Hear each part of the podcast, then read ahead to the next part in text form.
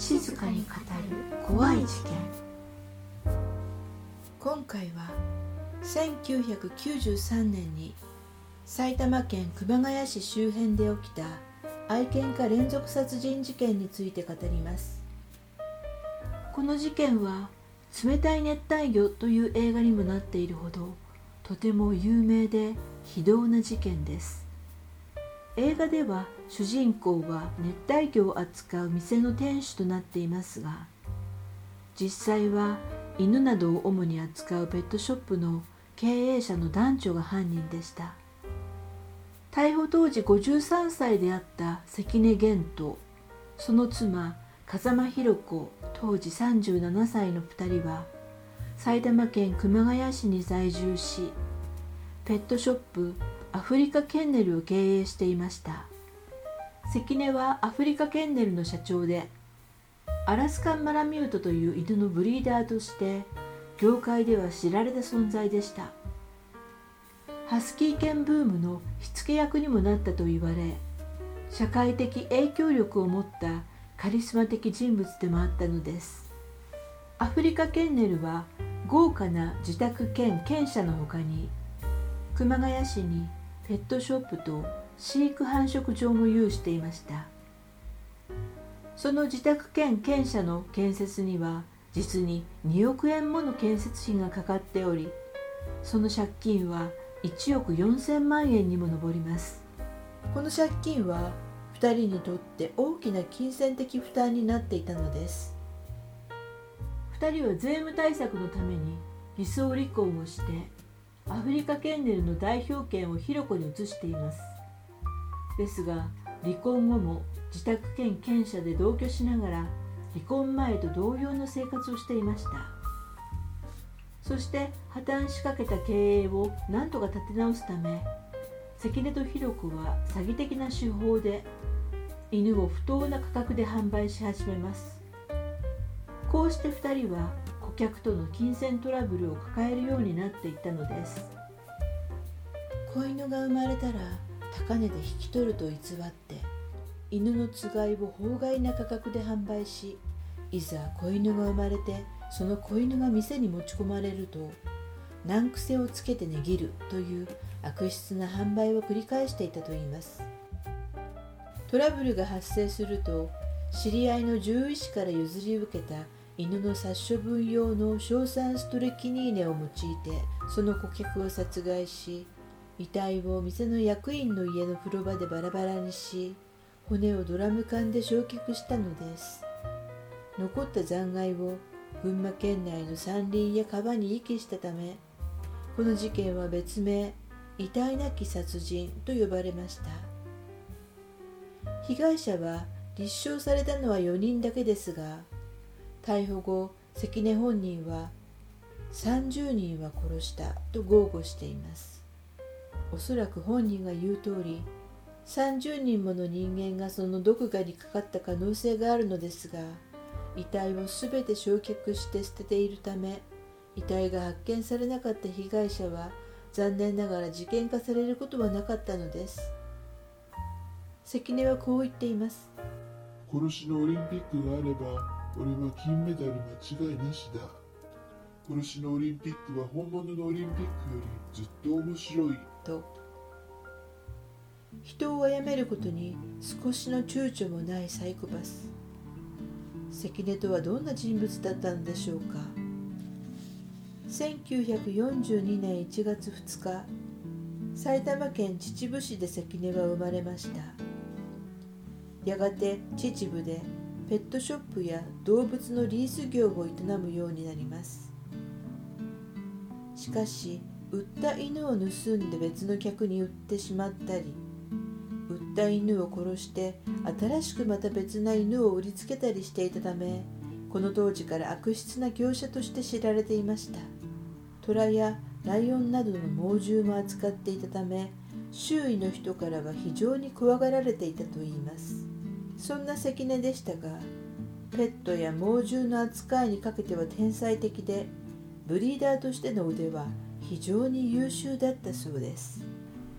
バブル時代にはシベリアンハスキーブームの仕掛け役となりアラスカンマラミュートにおいては第一人者でもありました。業界ではかなりの有名人だったのですが暴力団とのトラブルがあり静岡県伊東市に転居していた時期があったといいます。それからしばらくして1982年に埼玉県熊谷市にアフリカケンネルを開業しています。関根は人間の心理を読むことが得意でヤクザのような見た目ではあったものの話術は巧みで非常にユーモアがある会話で人を引きつけていたといいます。サイコパスというのはとても言葉が巧みで魅力的な人間が多いと呼ばれますがまさに関根はそういったタイプであったのです。またサイコパスは平気で自分に有利な嘘をつくと言われていますが関根は全くその通りの人物でありました。関根には虚言癖があり自分を資産家のように周囲に思わせる嘘をつき暴力団に対しても詐欺を働くなど嘘に対する罪悪感は全く持ち合わせていなかったようです。暴力団に対してついた嘘は結局後にバレてしまい関根は左手の小指を詰める羽目になったのでした。関根には5つの殺人哲学というものがありました。1世の中のためにならない奴を殺す。2すぐに足がつくため保険金目的では殺さない。3欲張りな奴を殺す。4血は流さないことが重要。5ボディを透明にすることが一番大事。このボディを透明にするというのは関根がよく好んで使った言葉です。ボディとは死体を意味します。全て処理してこの世から消えたようになくしてしまうことを関根はボディを透明にすると言って最も重要視していたようです。死体がなければただの行方不明だ。証拠があるなら出してみろ。俺に勝てるやつはどこにもいない。と関根は言っています。最初は俺も怖かったが要は慣れ。何でもそうだが一番大事なのは経験を積むこと。匂いの元は肉だ。そこで透明にする前に骨と肉をバラバラに切り離すことを思いついた。骨を燃やすのにもコツがいる。などの関根の言葉からは被害者に対する罪悪感は1ミリも感じられません。人を殺めることに躊躇がなく罪悪感のかけらもない。そうです。関根という男は完全なるサイコパスであったのです。一方で小心者で神経質という一面もあったようです。関根は逮捕されないと絶対的自信を持っていたのですがその反面常に怯えていたとペットショップの元従業員が語っています。妻のひろ子は1957年2月19日に埼玉県の熊谷市で生まれました。お嬢様育ちで犬が大好きであったといいます。元保育士で若い時に結婚し子供を2人産んでいます。その時の夫とは離婚。そして関根と再婚したのです。関根もまた再婚で元の妻が関根に入れ墨を掘らされたと聞くとひろ子はそれに対抗して自ら背中に竜の入れ墨を掘り関根とひろ子はより深くつながっていったのでした。ひろ子はブリーダーとしても活躍しドッグショーなどで表舞台に立つことを得意としていました。関根は金銭感覚が緩く浪費癖がありましたがひろ子の方は金銭管理能力に優れていたのでアフリカケンネルの経理を担当していたそうです。そして関根の税金滞納から逃れるために2人は偽装離婚をし関根の代わりにひろ子が社長になりました。ひろ子が果たした役割はただ単に関根の補助をしたというだけではなく金銭をめぐる一連の事件に深く関与していたとされます。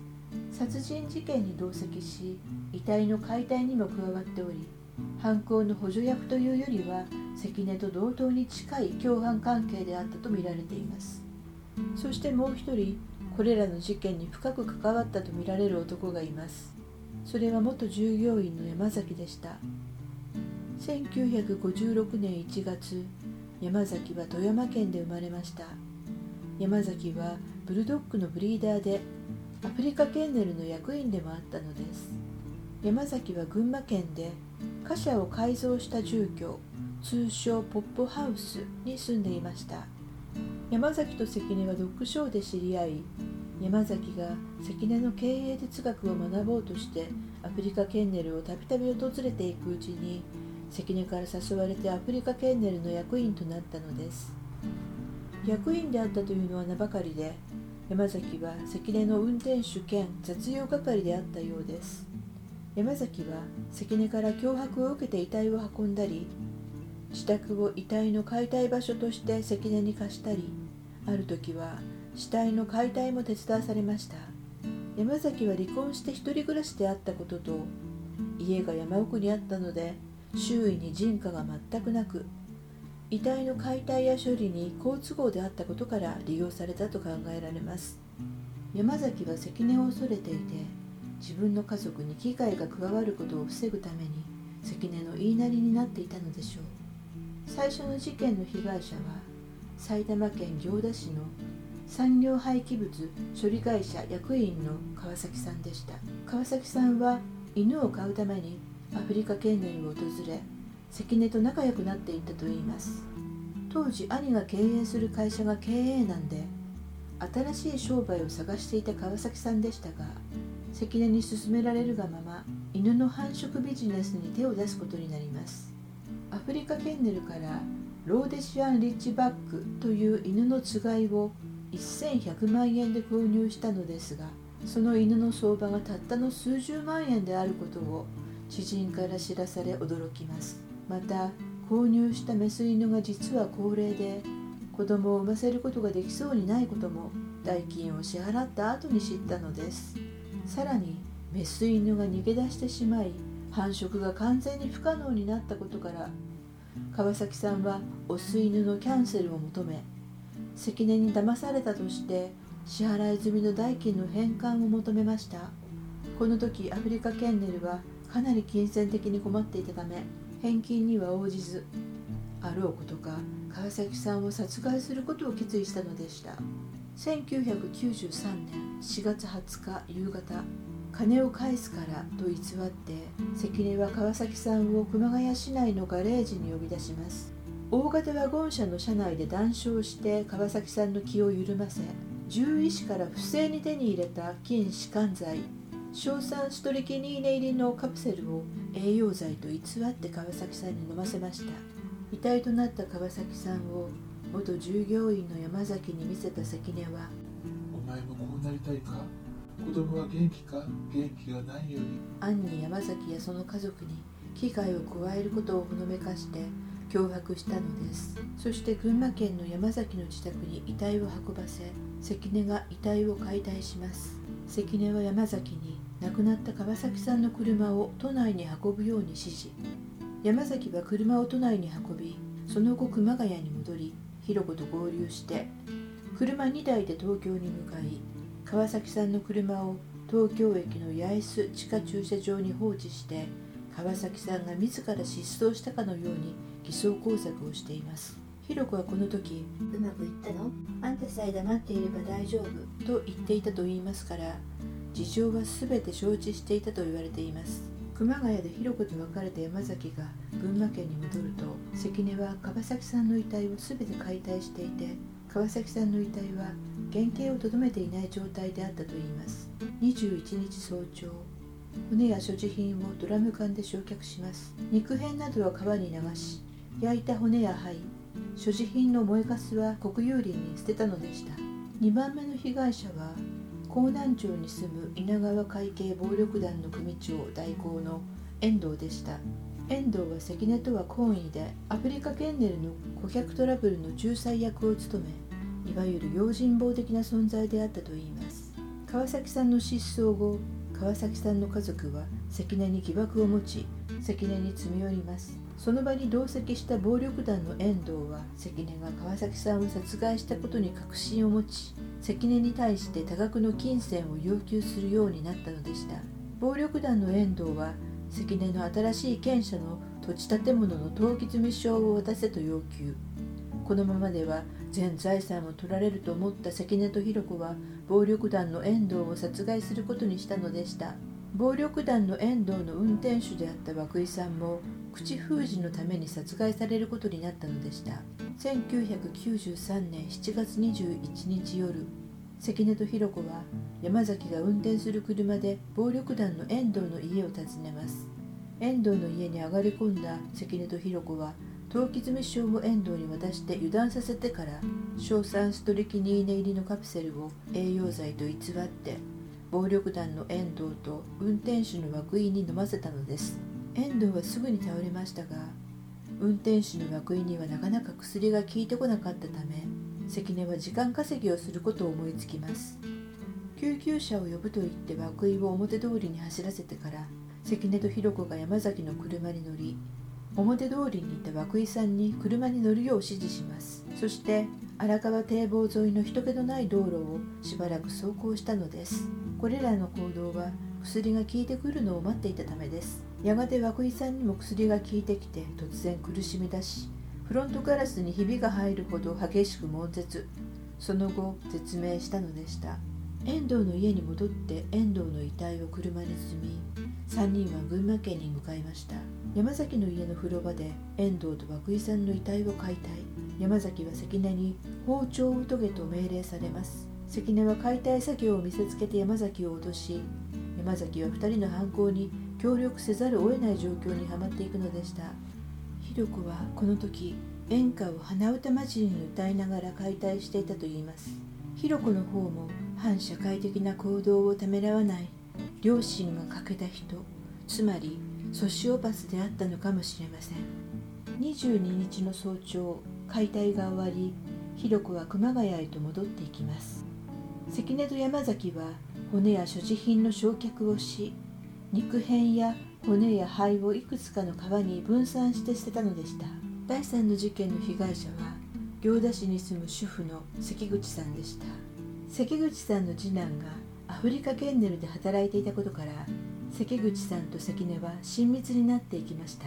関根は自分を信頼していた関口さんにアフリカケンネルの株主にならないかと誘いをかけます。そして出資金を騙し取ろうと計画したのです。関口さんにはアラスカンマラミュートを6匹購入させていて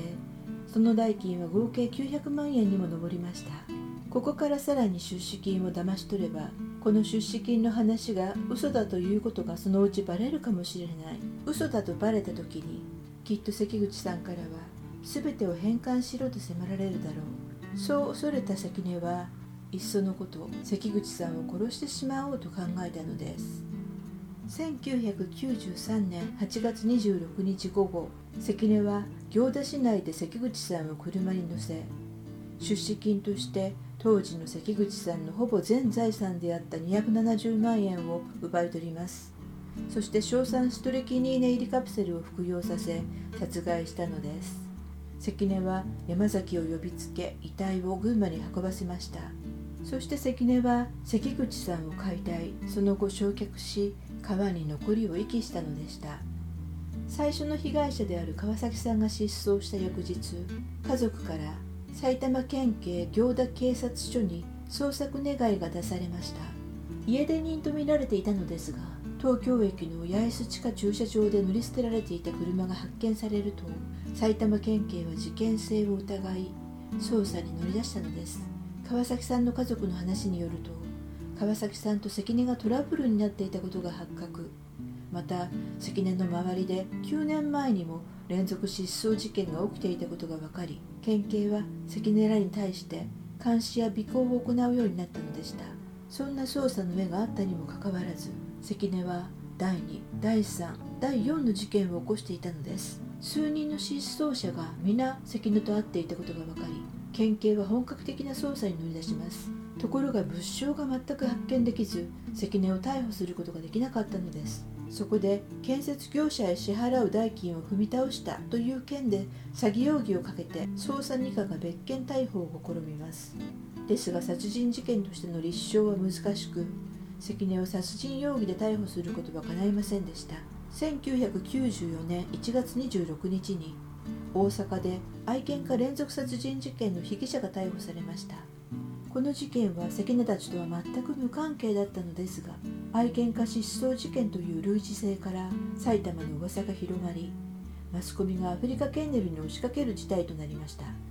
ホワイトショーでは毎日放送され関根はテレビなどを通じて無実を訴えますが失踪者の家族らは逆に事件性を強く訴え続けたのです。とにかく証拠が全くない状態で決め手にかける状態のまま数ヶ月が経ってしまいます。9月22日埼玉県警は関根の知人の元自衛官を詐欺容疑で逮捕します。その男は群馬県在住で関根に代わってアフリカケンネルに押しかけたマスコミの対応をし疑惑を否定するなどしていたことから何らかの形で事件に関わっているのではないかと疑われていたのです。元自衛官は1984年の事件についての関与を一部認め